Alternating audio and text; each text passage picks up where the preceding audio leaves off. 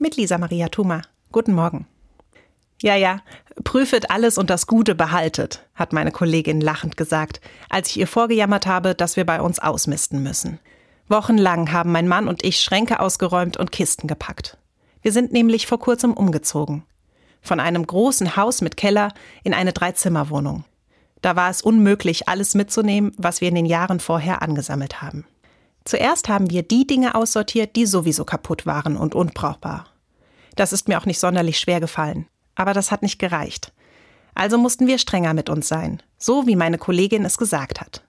Prüfet alles und das Gute behaltet.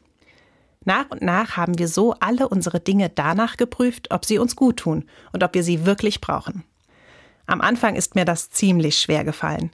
Ich hänge an Gegenständen, mit denen ich schöne Erinnerungen verbinde.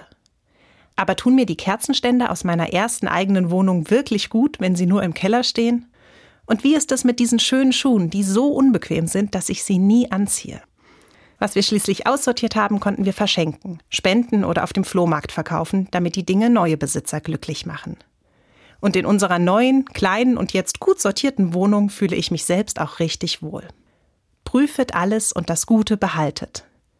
Dieser vielleicht nicht ganz ernst gemeinte Satz meiner Kollegin ist eigentlich ein uralter Ratschlag aus der Bibel.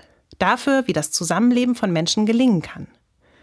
Bei uns hat er auch heute noch voll ins Schwarze getroffen, zumindest was das Wohnen angeht.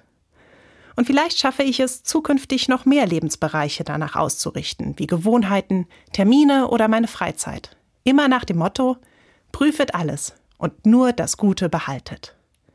Lisa Maria Thuma, Montabaur, Evangelische Kirche.